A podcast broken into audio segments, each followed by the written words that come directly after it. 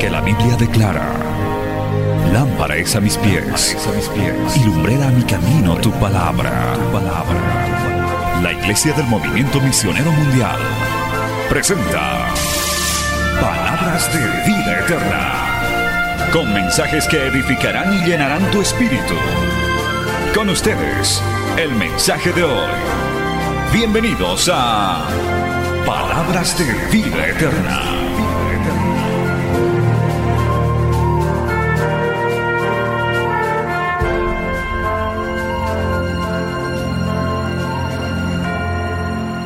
Dios, gloria a Dios, aleluya.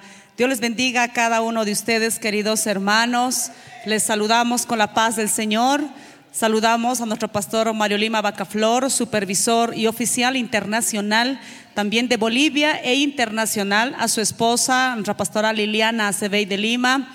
Enviamos saludos a sus copastores de la Iglesia Central y también enviamos un gran saludo en esta semana juvenil a cada uno de ustedes.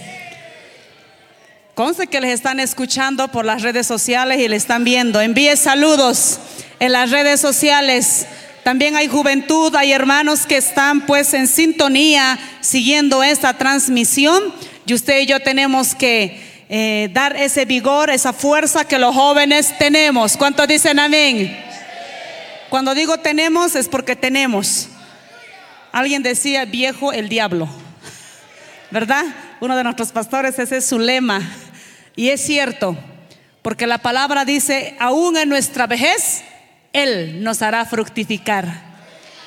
Aún en nuestra vejez, dice, daremos frutos. Así que usted es más joven todavía, entonces tiene que haber esa fuerza, ese vigor. Quiero que vayamos a la palabra del Señor. En esta noche es un tema, eh, como todas las noches, un tema muy precioso, muy hermoso. Y bendecimos al nombre del Señor, que Dios les haya guiado a los organizadores. Eh, primera de Samuel, gloria sea al Señor capítulo 3. También enviamos saludos a nuestro pastor Daniel Solano, su amada esposa, la pastora Gabriela, gloria sea al Señor, su familia, sus hijos. Sabemos que son los que comandan los jóvenes, los prejóvenes, y pues Dios les siga dando sabiduría para estos, para este tiempo que el Señor la ha puesto. Amén. Primera de Samuel, capítulos 3, gloria sea Cristo. Versos 4, gloria sea al Señor al versos 11 dice así la palabra del Señor. Primera de Samuel capítulos 3 versos eh, del, del 4, gloria sea al Señor, al 11 dice así la palabra del Señor. Vamos a leer bajo la dirección la del Padre, la del Hijo y con la guía del Espíritu Santo. Amén. Dice, Samuel estaba durmiendo en el templo de Jehová, donde estaba el arca de Dios y antes que la lámpara de Dios fuese apagada. Jehová llamó a Samuel y le respondió, heme aquí. Y corriendo luego a Elí dijo, heme aquí, ¿para qué me llamaste?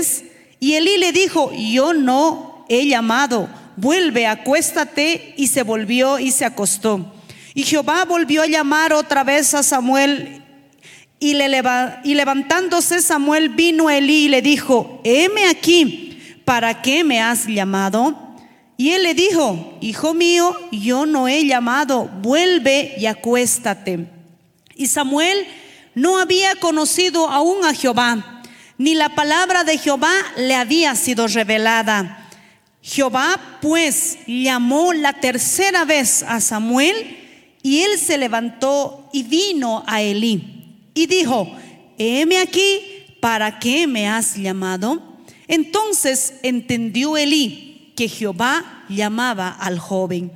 Y dijo Elí a Samuel, ve y acuéstate, y si te llamare dirás, habla Jehová, porque tu siervo oye. Así fue Samuel y se acostó en su lugar.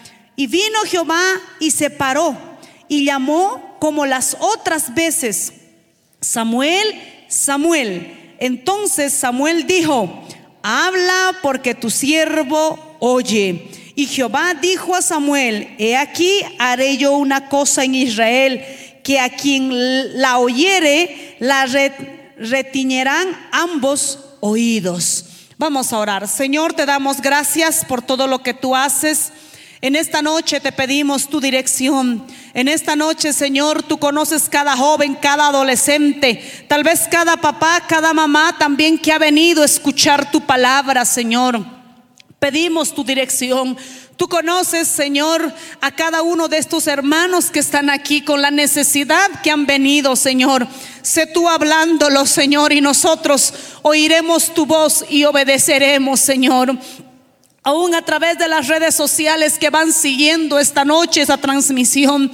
Seas tú también hablándolo, Señor. Seas tú esta noche llamándolo, Señor, como tú llamaste a Samuel y a muchos otros hombres en la palabra, Señor. En esta noche te pedimos, Señor, que tú abras nuestros oídos, Señor. Abre nuestros oídos. Dile, querido joven, en esta noche, abre mis oídos, Señor, para escuchar tu palabra. Señor, abre mi corazón para retener tu consejo de tu palabra, Señor. Oh Dios, te pido, Señor, que seas tú abriendo nuestros oídos, abriendo nuestro corazón, Señor, y que nuestras vasijas, Señor, estén atentos para recibir, Señor, de tu aceite, de tu palabra, Señor. En el nombre de Jesús. Amén y amén. Podemos tomar asiento glorificando el nombre del Señor. El tema para esta noche es mi llamado. ¿Cuántos sienten que Dios les ha llamado? ¿Cuántos sienten que Dios les está llamando? ¿Cuántos están seguros que Dios ya les ha llamado? Si se da cuenta, hay un porcentaje. Quiero decirte primeramente, querido hermano, querido joven que estás aquí, tu llamado primeramente es a la salvación. Y si tú estás aquí es porque has sido atento a ese llamado, a ese primer llamado. Si aquí hay un invitado, una amiga, un amigo que nos visitan, hoy Dios te está llamando primeramente para salvar tu vida. Él te está llamando primeramente para eso. No podemos alterar nosotros, no podemos saltar de un punto al otro punto, así no funciona. Dios es un Dios de orden. ¿Cuántos dicen amén? Primero Él se interesa en salvar tu vida, en enderezar tus caminos, porque nuestros caminos son malos y perversos. La palabra lo dice, no lo digo yo, dice la palabra, que nuestro corazón es engañoso más que todas las cosas. Y dice añadido perverso. ¿A cuántos no les gusta esa palabra? Porque no nos gusta que alguien nos diga tu corazón es malo y perverso. No nos gusta que nos digan que somos malos y perversos. Eso dice la palabra, no lo digo yo. Eso no es mi teoría, es la palabra del Señor. Por eso el Señor primeramente te llama para que tú seas salvo. Por eso, querido hermano, que tú ya estás tal vez un mes, dos meses, tres meses, un año, cinco años, seis años, Él te llamó para salvarte. Luego Él te llama para hacer un servicio en la congregación. ¿Cuántos han entendido eso? ¿Cuántos han entendido eso? Recuerdo que no, recuerde que no a todos nos llama a ser todos pastores, porque a quién lo pastorearíamos. Imagínense esta congregación de 1500, todos pastores. ¿Y a quién le predicamos? Se supone que el pastor pues tiene que cuidar de las ovejas. A muchos Dios nos llama para ser un creyente. ¿Cuántos dicen amén?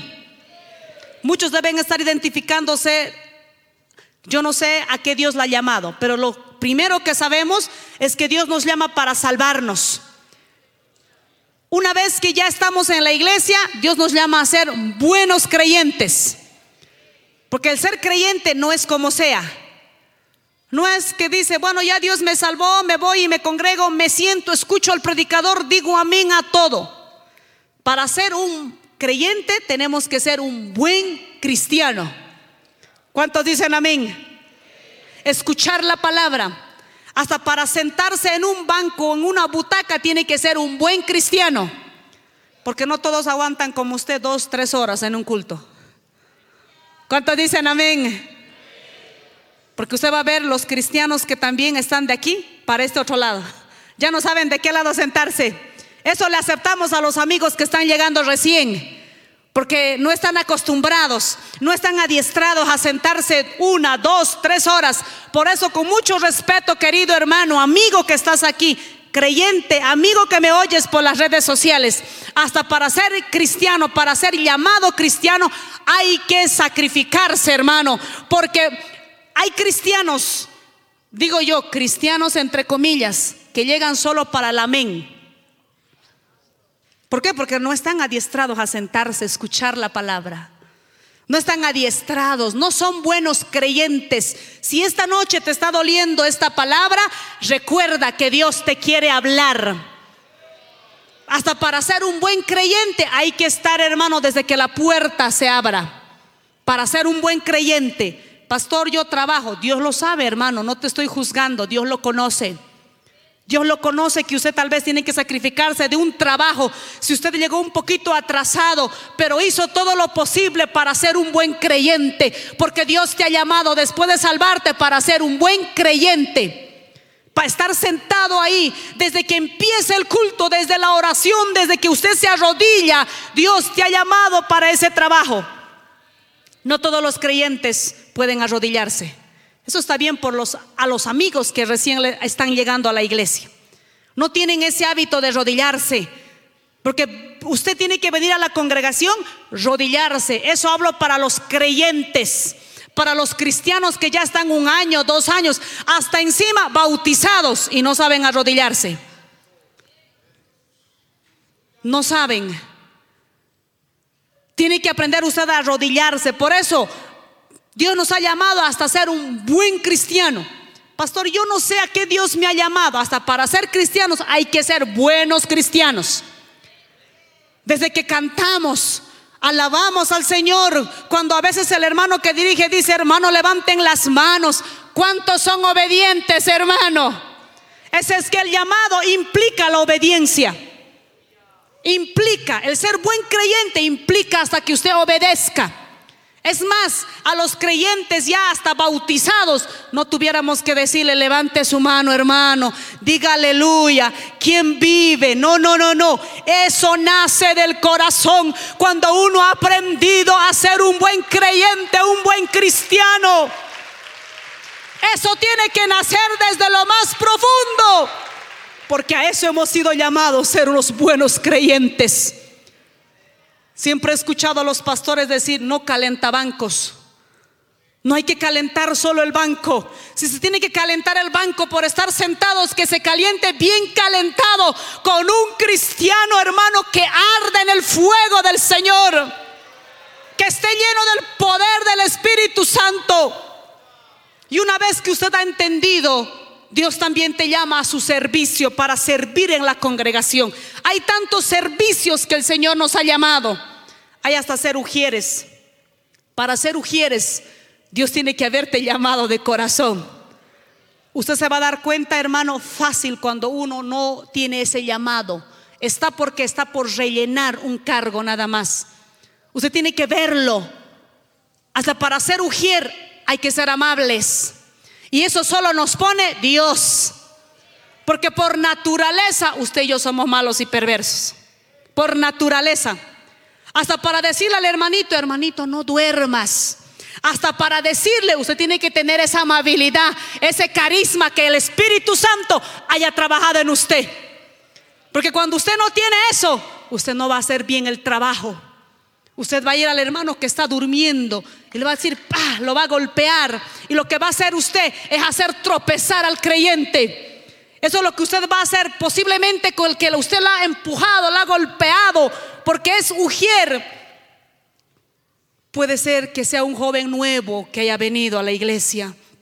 O una familia, hermano, que por primera vez está viniendo, porque muchos venimos al camino del Señor, porque necesitamos conocer al Rey de Reyes, ser amados por Él, ser acariciados por los brazos de Dios. Muchos hemos llegado a la congregación falta de amores.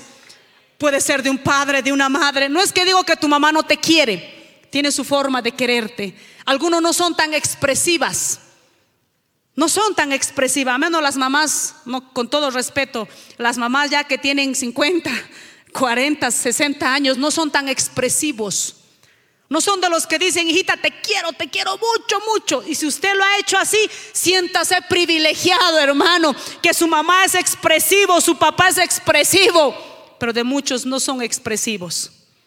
Y hemos llegado falta de amor a la congregación y encontrarse con ujieres que no fueron llamados para este trabajo. Muchos sugieres, por eso tenga mucho cuidado, hermano. Muchos sugieres le dicen, este hermano está durmiendo es porque el diablo se lo va a cargar. Usted no sabe, Ujier, cómo ha venido este hermano. Muchos de ellos vienen de un trabajo de todo un día agotado. Y la vigilia es de mucho esfuerzo. Hoy de aquí determinando yo me tengo que ir a una vigilia que estamos. Y tenemos que eh, hacer el esfuerzo de mantenernos despiertos. Esta carne, dice la palabra, se cansa, pero más el espíritu vivifica. Más el espíritu vivifica.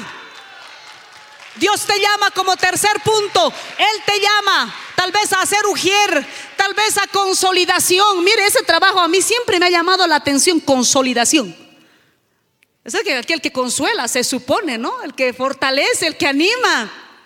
¿Se imagina un, un consolidador, hermano, en ese, eh, eh, casi digo en esa rama, eh, en ese trabajo que el Señor lo ha llamado, hermano?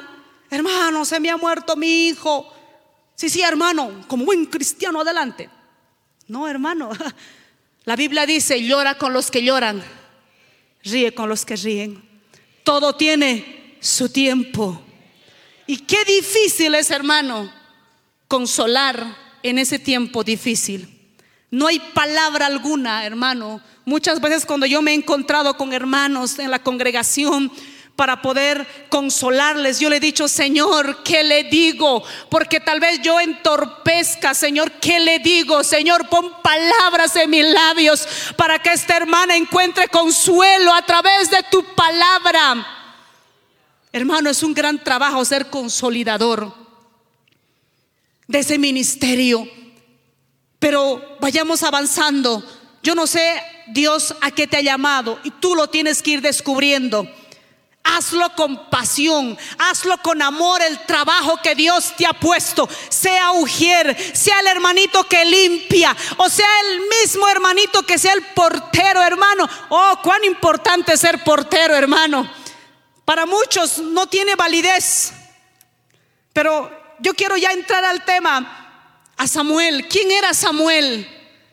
¿Quién era? Dile al hermano que está a tu lado, ¿quién era?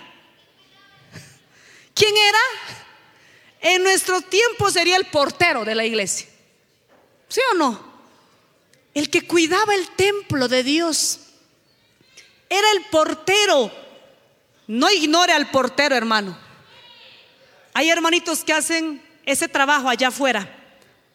Es un valor tan grande. Por eso, no menosprecies ningún llamado. Así tú seas el de la limpieza que te toque limpiar. Usted dirá, ¿qué Dios va a poder hacer? Yo, yo solo limpio los baños, yo solo limpio el patio. No ignores, porque Dios tiene su tiempo. Dios tiene todo bajo control. Dios tiene bajo control, jovencito. Hoy estás en el anonimato. Hoy nadie te ve. Pero los ojos de Jehová ya han puesto su mirada en usted.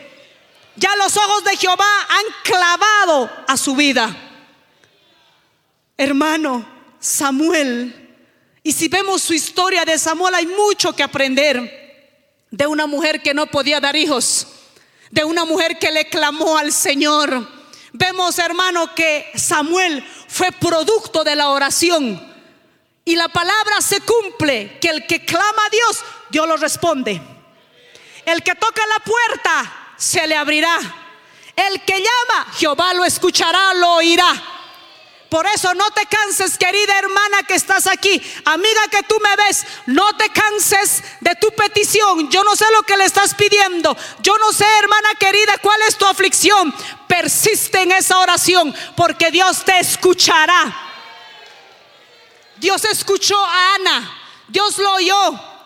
Pero qué duro para esta madre Digo yo duro porque yo soy madre, madre de tres. Yo no soy capaz. Claro, para mí es más sencillo, porque el sacerdote es mi esposo. Se lo puedo ir a entregar. Es más, se le he entregado. Claro, pero a ver, usted haga, tráigame su hijo a mí. Es que es un compromiso duro de decidir, hermano. Aparte que no tenía hijos, Ana. Aparte que iba a ser su primogénito todavía. Dios le escuchó esa oración. Ella lo hizo un compromiso con Dios. Le dijo, Señor, si tú me das, mire, la petición fue correcta, la petición fue específica. Dijo, Señor, si tú me dieras un hijo varón, yo te lo voy a entregar. Te lo voy a dedicar a ti, Señor. Y cuando nació, la palabra dice que después de haberlo destetado, dice que se lo trajo a dónde? Se lo trajo al altar, se le ofreció a su hijo. Y años más tarde vemos a este Samuel. ¿Cuántas mamás han ofrecido a Dios sus hijos? Tal vez no se la ha dejado al pastor Mario o a su pastor, no sé dónde usted asiste. Tal vez no se ha atrevido a hacerlo. Lo hacemos algo tal vez simbólico, ¿verdad? Ya no le dejamos en la puerta del templo. Venimos y lo dejamos al altar de Dios. Por eso cuando nacen nuestros hijos, le llevamos al altar y le decimos, pastor, yo quiero dedicarlo a mi hijo, a mi hija. Yo quiero entregárselo a Dios. Pero que cuando usted le entrega a Dios sus hijos, cuando Él te los pida, no se lo niegues. ¿Cuántos dicen amén? Es que eso ya no nos gusta. Joven, un día usted se va a casar, entrégale a su hijo, a su hija. Gracias, hermano. Es el único que le va a entregar, hermano. ¿Dónde están? Yo diré los 99, no sé. ¿O ustedes piensan quedarse solteros? Eso me preocupa, hermano. Porque la Biblia dice que Dios vio. y dice, le haré una ayuda idónea. Bueno, nuestro tema no es esa y no me saque de contexto. Así que querido hermano, cuando usted un día tenga sus hijos, porque las va a tener, ¿cuántos dicen amén? ¿Cuántos dicen amén? Bueno, yo no estoy promocionando para que usted se case. Esa es la ley de la vida, el ciclo vital, ¿verdad? Ese es, ya es norma de Dios, ya no es mía. Esa es norma de Dios que un día usted va a formar su hogar y cuando tenga su hijo, tráigaselo y ofrézcale al Señor. No, no solo dile te lo dedico, dile te lo entrego.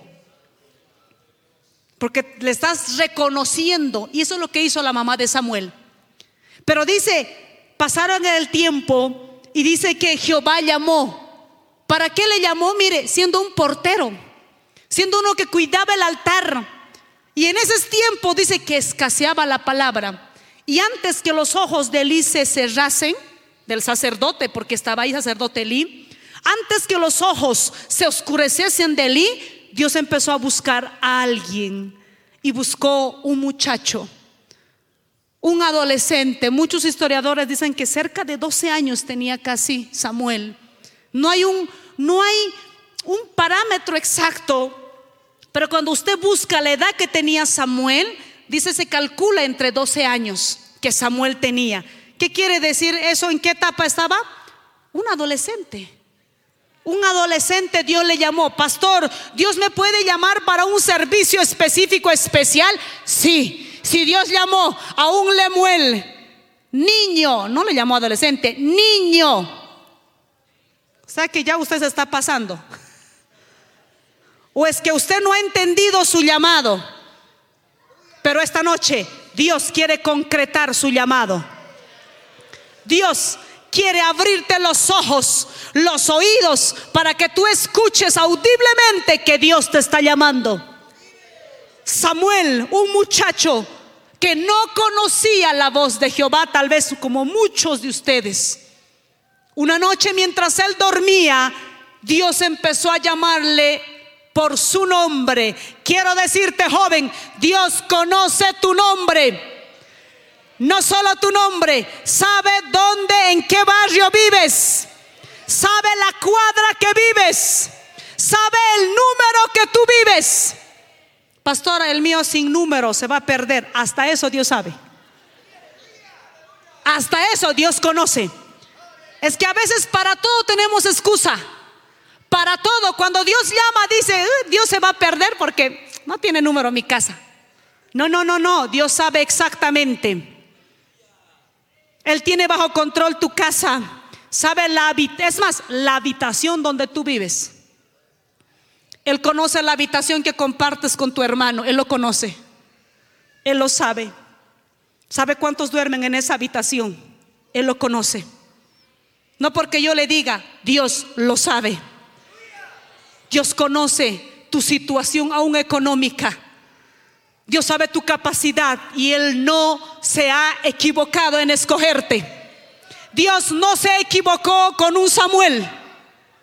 Dios ya lo tenía, aún antes que naciese, ya lo tenía en su corazón, ya lo tenía en su agenda a Samuel que naciese.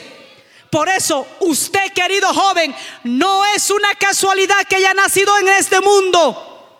No es casualidad que usted haya nacido en Bolivia. Señor, ¿por qué no nací en Estados Unidos? No, no, Dios quiso que usted fuera boliviano para impactar esta nación. Dejen que los de Estados Unidos, los que nacieron, hagan eso allá. Pero Dios permitió que fueras boliviano y no solo boliviano, cochalo tal vez. Dios permitió eso.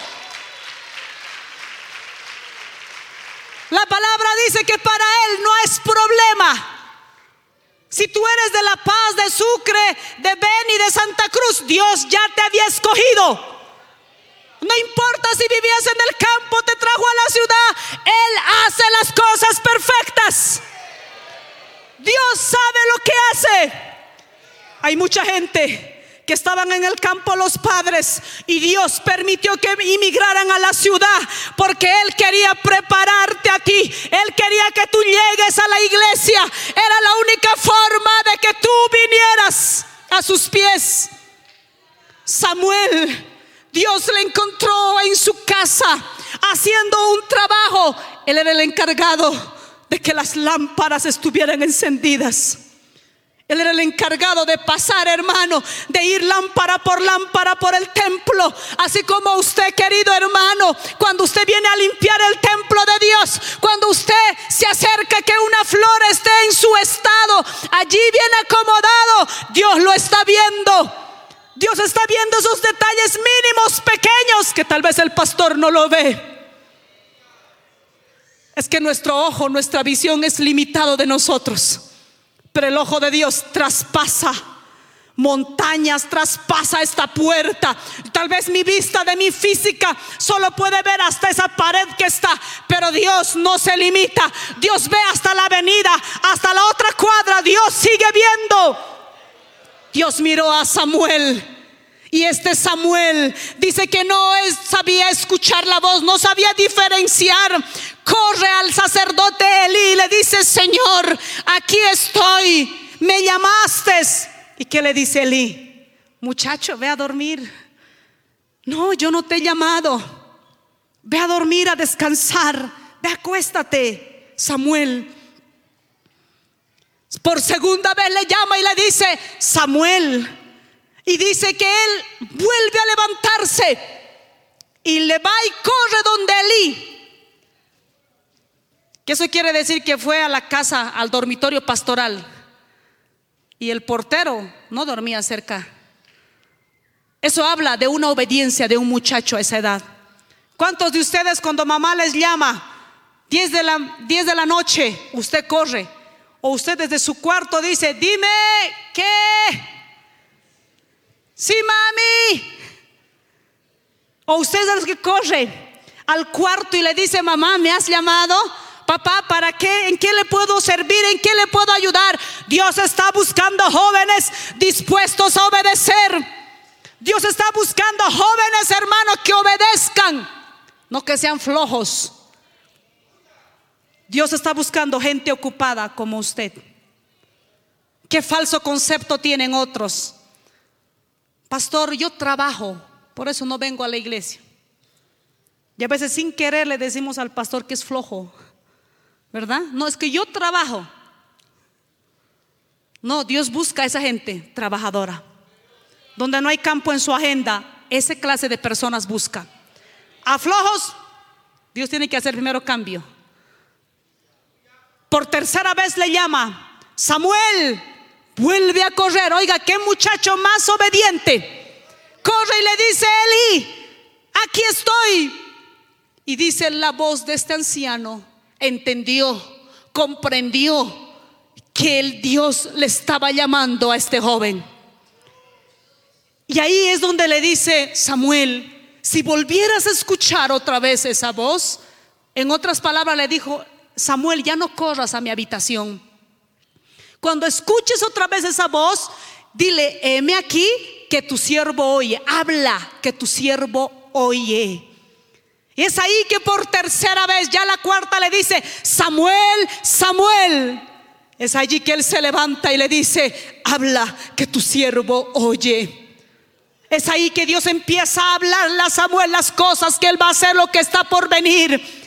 Dios empieza a llamarle para un trabajo especial, específico, un trabajo tal vez, hermano, sacrificado le estaba llamando. En esta noche Dios te está llamando a ti para un trabajo, para que tú lo hagas.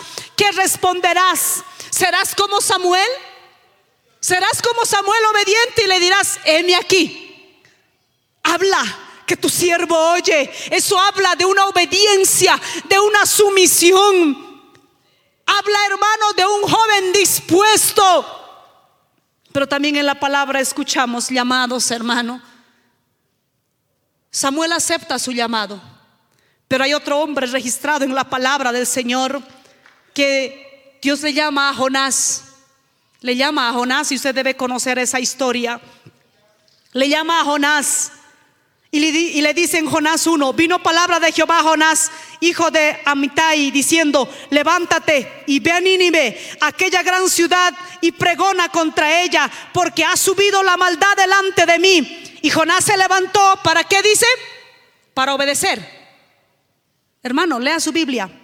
Dice, para huir de la presencia de Jehová, como muchos de ustedes. Cuando usted escucha la voz de Jehová, no, señores, que yo todavía soy joven, hay mucho que disfrutar, hay mucho que hacer en este mundo. Muchos amigos que están aquí dirán, no, no, pastora, este esqueleto todavía tiene que ir a moverse allá afuera. Eso es típico de los jóvenes, de jóvenes que no conocen a Cristo. ¿Cuántos dicen amén? Pero los jóvenes que conocen al Señor, que ya han empezado a caminar y que han sido llamados para ser salvos y que han sido ser llamados para un trabajo y ahora Dios les está llamando para hacer un servicio más todavía, el de llevar su palabra, el poder evangelizarlo, el poder tal vez hacer pastor, sacerdote, levita. Usted no puede ponerle excusas y decirles que tengo que estudiar todavía. Si Dios te permite estudiar, hazlo. No te descuides, porque Dios también quiere llevarte a la universidad para que tú salves, para que, la palabra del Señor llegue a las universidades. ¿Cuántos dicen amén? Si tú tienes una profesión, Dios también te ha dado esa profesión que tú lo termines, lo culmines para poder llevar esta palabra a esos lugares de profesionalismo, de poder llevar a, qué sé yo, a la sala de juntas que Dios te ha podido permitir. Es que Dios no te ha permitido culminar un estudio solo por adorno. Dios te ha permitido estudiar, salir profesional, porque Dios quiere rescatar a tu compañero, a tu amigo. Él no quiere que se pierda ninguno. Pero Samuel fue obediente, pero Jonás dice que no. Jonás es uno de los hombres que no aceptó. No aceptamos. A veces decimos, no, Señor, pero es que yo soy muy joven. Todavía hay mucho que recorrer, mucho que hacer, Señor. Mis estudios.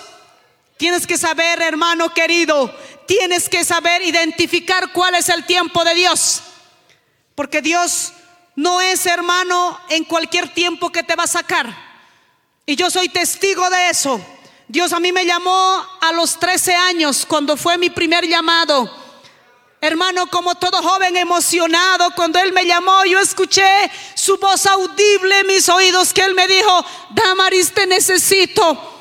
Hermano, yo mis ojos empezaron a brillar, quería hacer muchas cosas para el Señor pero yo estaba estudiando, todavía estaba en colegio. Yo quería dejarlo inmediatamente porque cuando uno se enamora de Dios, entiende las cosas de Dios. Pero Dios no es imprudente, Dios es prudente. Y él me dijo, yo te necesito, tienes que prepararte. Hermano, en un colegio donde tal vez todo el tiempo éramos eh, molestados por muchas cosas, pero allí estaba nuestro llamado. Ahí tiene que verse tu llamado a ser cristiano. En la escuela, en el colegio, si se puede ser un buen creyente. No, pastores que nos obligan a hacer todo tipo de cosas, sí, pero Dios es Dios poderoso que abre las puertas. Él es el que abre el mar en rojo, el mar divide en dos.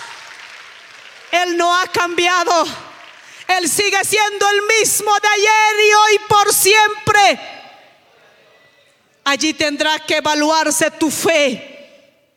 Tendrás que ir. Muchos me han dicho, amigo, te vamos a aplazar. Eso no me ha intimidado. Muchas veces tal vez solamente me han confrontado con mi fe, pero he aprendido a decirle, Señor, he escuchado tu voz y yo sé que me librarás de todas esas cosas. La palabra del Señor dice que cuando Él nos llama para un trabajo, Él te dice, los egipcios que hoy estás viendo, nunca más los volveréis a ver, porque hoy serán testigos del poder de Dios. Los israelitas fueron testigos vivientes, hermano. Lo que hizo con Faraón, lo que hizo con todos los egipcios. Por eso Moisés les dice al pueblo de Israel, mírenlos, porque nunca más sus ojos los volverán a ver. Nunca más. Les estaba diciendo el pueblo que les ha oprimido, los ha tenido por esclavos, los ha tenido allá abajo, cabizbajo. Nunca más los volveréis a ver, porque Jehová los sacó con mano poderosa. Y yo te pregunto, ¿acaso no le sirves al mismo Dios de los israelitas? ¿Acaso Él ha cambiado su amor? ¿Él ha cambiado acaso su poder? ¿Acaso Él no puede seguir abriendo el mar? ¿Acaso Él no puede seguir haciéndote caminar sobre las aguas como Pedro? No, no, Él no ha cambiado. Él no ha cambiado en su poder. Somos usted y yo que hemos cambiado. Porque preferimos lo más fácil. Preferimos doblegarnos ante las amenazas te vamos a aplazar. Ah, listo, entonces bailo, listo. No me aplazan. Y ni aun eso, Dios tiene misericordia. Dios tiene piedad. Dice la palabra que todos los días son nuevas sus misericordias. Son nuevas. De cuántos pecados usted y yo Dios nos ha perdonado. ¿Es o no es misericordioso Dios? Señores, que voy lejos a congregarme, algo me puede pasar. Yo te pregunto, ¿no es acaso el Dios grande que tú tienes? ¿Acaso no tienes un Dios poderoso? Que Él, para Él, que es cuidarte. Yo puedo decir, yo soy testigo fiel, yo, del poder de Dios y del cuidado que Él ha tenido toda mi juventud y la que me falta todavía. Yo caminaba para la iglesia, yo me congregaba en la iglesia central allá en Sucre, mi casa de mies en una punta. Y no va a dejarme mentir el hermano. Ya no lo miren mucho. Bueno, casi yo no lo conozco ya, muy poco, muy lejos. Y el lugar donde yo vivo no hay micros, no había para esos tiempos. Les estoy hablando casi hace 20 años atrás. Uy, pastora, ¿cuántos años tiene? Jovencita soy yo. Pero les hablo hace 20 a 25 años, hermano. Que yo me iba a pie. Es como los que van a Villa Moscú, eso conocen lo que es caminar. No tienes para tu taxi, ahí tienes que caminar, hermano. Y uno de joven casi siempre anda escaso. ¿Verdad? Porque estudiamos, extendemos todavía la mano a mamá. ¿Cuántos dan gracias a Dios por sus mamás, por sus papás? Yo doy gracias al Señor que un recreo nunca me ha faltado. que algo no me ha faltado. Pero hermano, yo caminaba mucho porque no había micro. Yo podía haberme rendido y haber dicho no. Y miren, una de las iglesias está al lado de mi casa. Una de las iglesias. Justo es pegado a mi casa. Pero Dios algo me había hablado y Él me dijo el lugar donde yo tenía que congregarme. Tal vez por enseñarme el sacrificio. Un día mi madre me dijo, ¿por qué no te congregas aquí? Es que el pastor de esa iglesia era mi padre. Y yo dije, no quiero buscarles problemas. Yo mejor me congrego allá y es que Dios también había hecho un trato en mí para ver mi sacrificio, mi amor por Él. Si yo estaba dispuesto y los hermanos que conocen saben el peligro que realmente, es más, no había luz alumbrado por esas rotondas, hermano, usted no sabe, aunque uno no puede decir, ¿verdad? Uy, yo soy fiel, confío en Dios, sí, pero es la parte humana que también tienes. Yo me acuerdo de, el hermano recordará, el Pekín, Pekín si no me equivoco se llama, es un sector donde termina alumbrado y luego hay que entrar a unos rotondas que no hay luz que la gente a las 10 de la noche ahí no camina, no es como en Cochabamba. Siéntase feliz que usted es cochabambino, que aquí toda la noche camina la gente, hermano. Allá no, hermano. Yo, hermano, miraba, esperaba que alguien pasase para yo acompañarme, porque quiero que entienda, había la parte humana, el temor humano que también nos viene, hermano. Yo esperaba que alguien pasase para yo colarme por atrás pero a veces no había nadie. Yo solamente me encomendaba en las manos del Señor. Hermano, yo no le hablo de una joven de 25 años esa, esa edad. No, no, yo estoy hablándoles de 12 años. No les estoy hablando, hermano, de, de, que yo tenía 16, 18 años. No, yo era muy chica para ir a, a la iglesia central. Y cuando nadie aparecía, yo iba, hermano. Y como también es nuestro pensamiento, ¿verdad, hermano? Yo caminaba, miraba hacia atrás, miraba hacia atrás cualquier sombra que se movía, hermano. Yo solo me encomendaba y le decía, Señor, tú sabes a dónde he ido, Señor.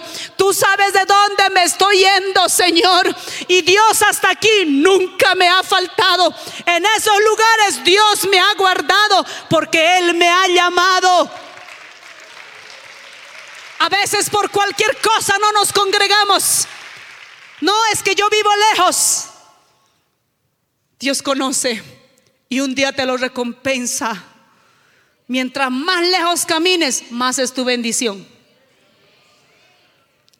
Mientras más cerquita, pues así también la distancia. Pero yo he visto que las que viven cerca son las que más llegan tarde. Las que viven lejos son las que agarramos y calculamos, decimos, no, no, no, no, aquí los domingos para congregarme yo tenía que, hermano, caminar. Uno, ¿por qué caminaba? Porque a veces no teníamos pasaje como cualquier joven. O a veces queríamos comprarnos una gaseosa por ahí y tenías que sacrificarte pues el pie para poder poder tener un refresquito con los hermanos para venirnos. Eso es momentáneo nada más. Dios te está llamando para hacer un trabajo y Él no te va a abandonar. Como Jonás ignoró el llamado, no quiso escuchar el llamado.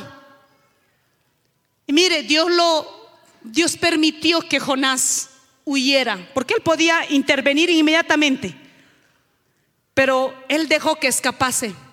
Tenía que ir a dónde? A Nínive. ¿A dónde se fue? A Tarsis, como muchos de ustedes. Dios te ha llamado para un servicio, para un ministerio. No, no, no, yo creo que he escuchado mal. Me he soñado mal, es que me he comido algo mal. No, no, no, no, no es conmigo. Dios te ha llamado tal vez para hacer limpieza de los baños. No, no, no, no, no, no, eso no es para mí. No, no, Dios se ha equivocado. No, no, no, no, Dios no se ha equivocado. El gran servicio, por ahí empieza. Por ahí empieza. Uh, pastora, ni en mi casa hago yo y menos lo voy a hacer en la iglesia. Muchos jóvenes son así. Yo en mi casa ni toco el baño, menos lo haré en otra parte. Es que allí Dios quiere pulir algunas cosas que tú necesitas que sean trabajadas en tu vida. Él trabajó, hermano, en la confianza, Dios conmigo en ese tiempo. Él trabajó eso en mí, de aprender a confiar en Él, de aprender a creerle a Él, de aprender, hermano, a ver su mano poderosa. ¿Sabe usted dónde ve la mano poderosa de Jehová? En esas aflicciones. En eso es donde usted ve.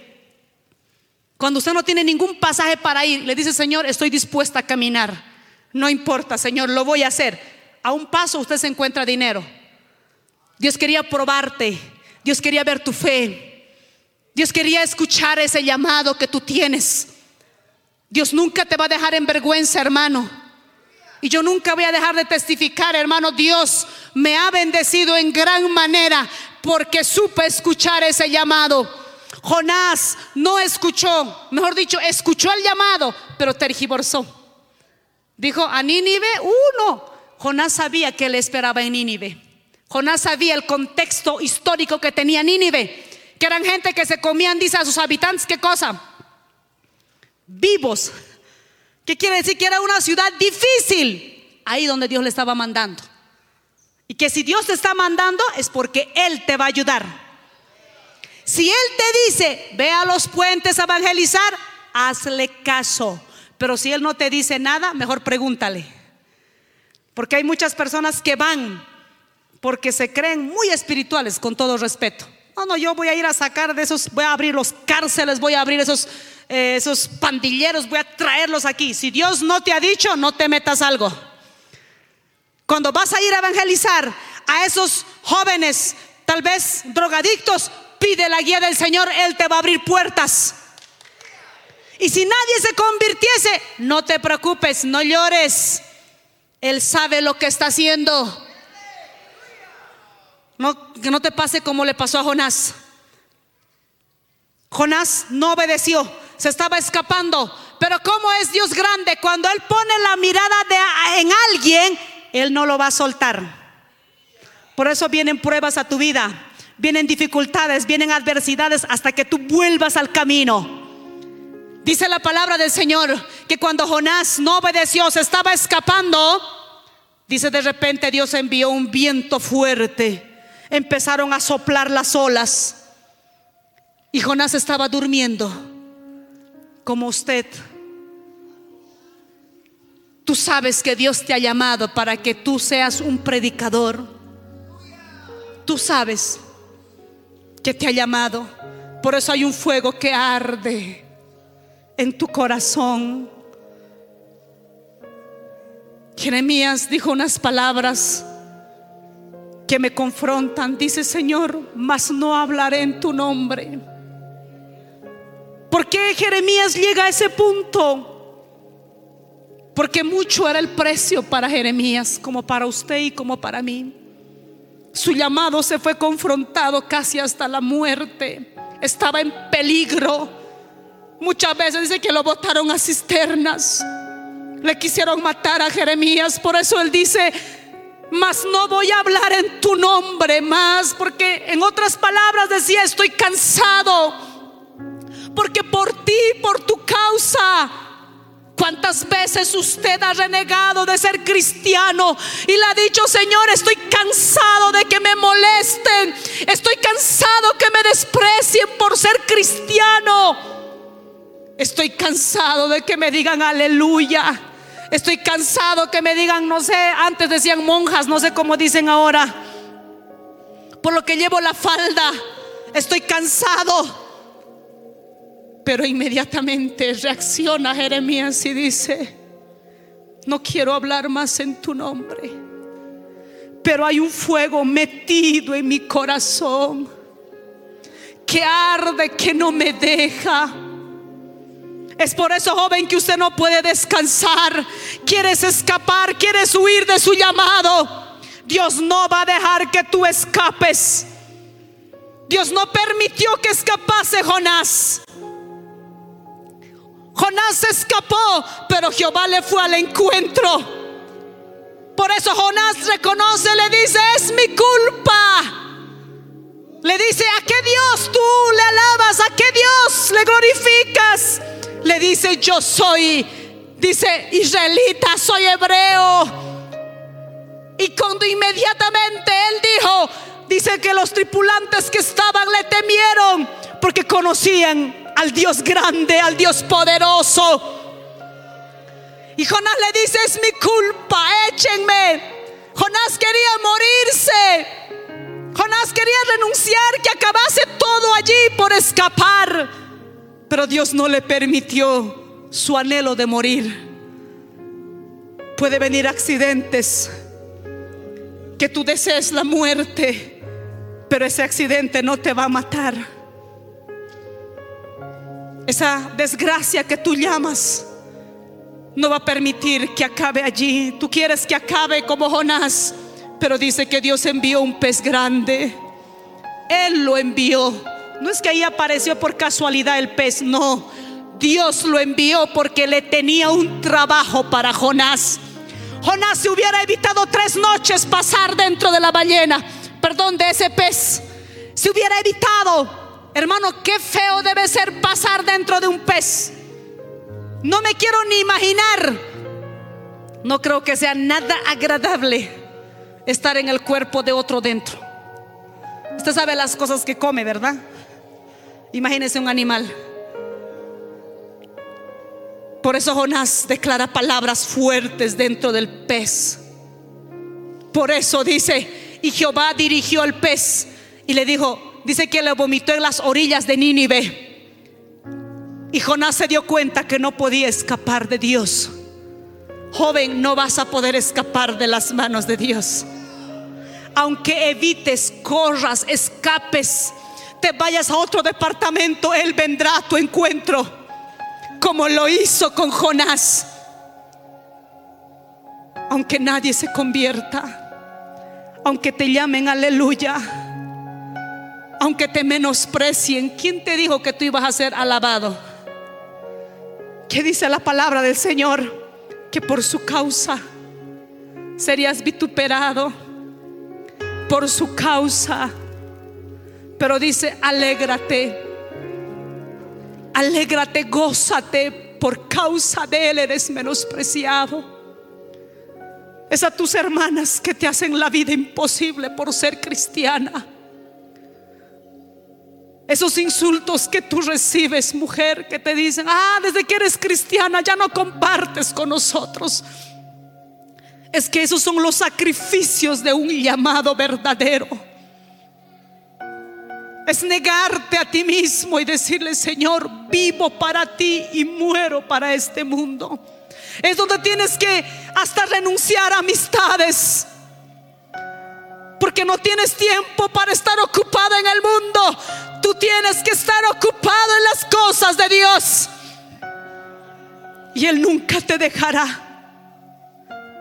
Yo le sirvo a Dios desde mi corta edad y puedo decir, Dios no me ha fallado no me ha fallado hasta aquí. Han pasado los años y solo de Él recibí buenas cosas. Puedo decirte mirándote a los ojos, sí se puede servir a Dios en nuestra corta edad, ser ejemplo de los demás. Si fallas, Dios te da la ventaja de levantarte, sacudirte del polvo y seguir caminando aunque tal vez tu enemigo, tu adversario te dirá, ah, pecaste, ya no sirves. Dios te dice, no te preocupes, tú eres hecho nueva criatura. ¿Cómo quieres terminar tus días? ¿O aceptas a medias tu trabajo? Ah, porque escuchaste el llamado a medias y haces como quieres. Nuestros pensamientos lo hacemos el trabajo a medias. Dios no quiere que hagas tu trabajo a medias. Dios quiere completo, entero. Él no quiere compartir tu trabajo con nadie. O eres de Él o sencillamente no eres de Él. Él te quiere completo en el servicio. Hoy te está llamando el Señor y te dice, yo te he escogido desde el vientre de tu madre el diablo ha hecho, ha querido matarte desde el principio. Mi madre me dijo que cuando yo nací, A los pocos días yo iba a quedar ciega de mis ojos. Pero Dios se encargó porque Él sabía que para estos tiempos Él me había escogido. Dios se encargó, hermano, a mi mamá hacer lo posible para que ella me pudiese operar, llevase a médicos y pudieran salvar mis ojos. El enemigo desde el principio quiso terminarme. Tal vez al quedar ciega hubiera renegado contra Dios. Tal vez no hubiera aceptado, me hubiera limitado el trabajo. Como Dios conoce todos los tiempos, Él no permitió tal cosa. Dios ya sabía, hermano, a dónde yo iba a ir a parar. Dios conoce dónde vas a ir a predicar su evangelio. Hoy estás en el anonimato, mañana Él te sacará a la luz. Pero no tengas en poco tu juventud y nadie ignore tu juventud. Porque cuando Él pone su mirada, nadie lo va a detener. No hay diablo que detenga tu llamado. ¿Sabe quién es el único para detener tú que quiera ser como Jonás y escapar? Pero si hoy aceptas su llamado, Él te va a ayudar. Quiero que te pongas sobre tus pies. Acepta el llamado de Dios. Dios te está llamando, hace mucho tiempo te ha llamado para un trabajo especial el ser predicador, tal vez en las calles pararte. Él te ha llamado. Pastora, ¿de qué voy a vivir? Dios te va a sustentar. El día que le dije, Señor, no tengo nada que ofrecerte. Le dije, Señor, no tengo capacidades, no tengo talentos pero de algo estoy segura que tú das. Yo le dije, Señor, si tú puedes hacer algo conmigo, aquí estoy, Señor. Solo tú tienes que decirlo, aquí estoy. Mamá, ofrécele a tus hijos. ¿Dónde quiere que estén tus hijos? ¿En el mundo? ¿Dónde quieren que estén? Pero cuando el día que le estén despachando a la obra misionera, no te opongas. No le digas, Señor, ¿cómo yo voy a mandarle a mi hijo? Me ha costado criarlo.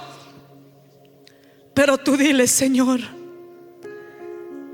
aquí hay con muchos jóvenes que Dios ha tratado. Por eso en las noches tú ves, aún en tus sueños, en visiones tú ves y no entiendes por qué te sueñas, por qué miras esas visiones. Hay muchos que han soñado recogiendo trigos, sacando peces de las aguas. Muchos han visto en sus sueños que alguien los está llamando y les está mostrando una multitud. Y no has entendido que Él te está llamando para un trabajo específico. Él te ha llamado desde hace mucho tiempo y no te has dado cuenta. Si hay alguien aquí que ha escuchado el llamado, ven al altar, dile, yo te ofrezco mi vida. Joven, dile, Señor, ayúdame a escuchar voz audible. Dile, yo quiero servirte. Dile, quiero entregarte lo mejor de mi juventud. Dile, joven, yo quiero entregarte mi juventud para ti. Lo más lindo es entregar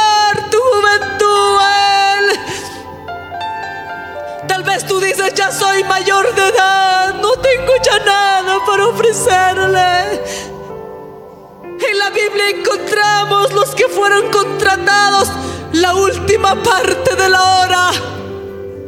Eso habla de hombres que a punto de partir de esta tierra, Dios también los llamó. Mamá, ven, ofrécela a tus hijos en el altar tal vez hoy no están aquí, ofrécelo simbólicamente, bendícelo. Aquí están mis hijos.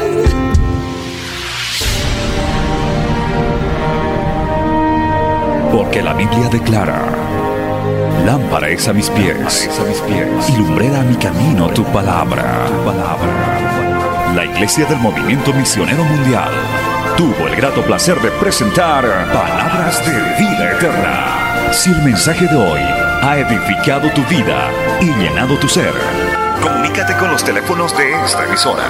También para pedir una copia del mismo y compartir con otros. Esta fue una producción de la Iglesia del Movimiento Misionero Mundial. Gracias por tu atención. Hasta la próxima. Hasta la próxima. Hasta la próxima. Hasta la próxima.